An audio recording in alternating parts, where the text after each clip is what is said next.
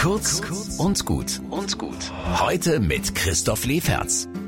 Ach, ähm, apropos Valentinstag, nächsten Mittwoch. Eine Freundin bringt mir einen bunten Blumenstrauß mit. Vase raus, Wassermarsch, Blumen rein, fertig, schön. Ein paar Tage später ist die Pracht verblüht und ich öffne schon den Biomüll, da merke ich, da ist ja gar kein Wasser mehr in der Vase. Wären die Blumen sowieso verblüht oder sind sie einfach verdurstet? Ich gebe ihnen eine zweite Chance und binnen einer Stunde ist die Hälfte wieder blühend, die anderen haben es nicht geschafft, aber sehen trocken auch nicht so schlecht aus. Es ist erstaunlich, was Blumen und Menschen so aushalten, ohne das Wichtigste im Leben, Wasser, Liebe oder Sicherheit. Gott hat uns ausgestattet mit viel Widerstandskraft, also Resilienz.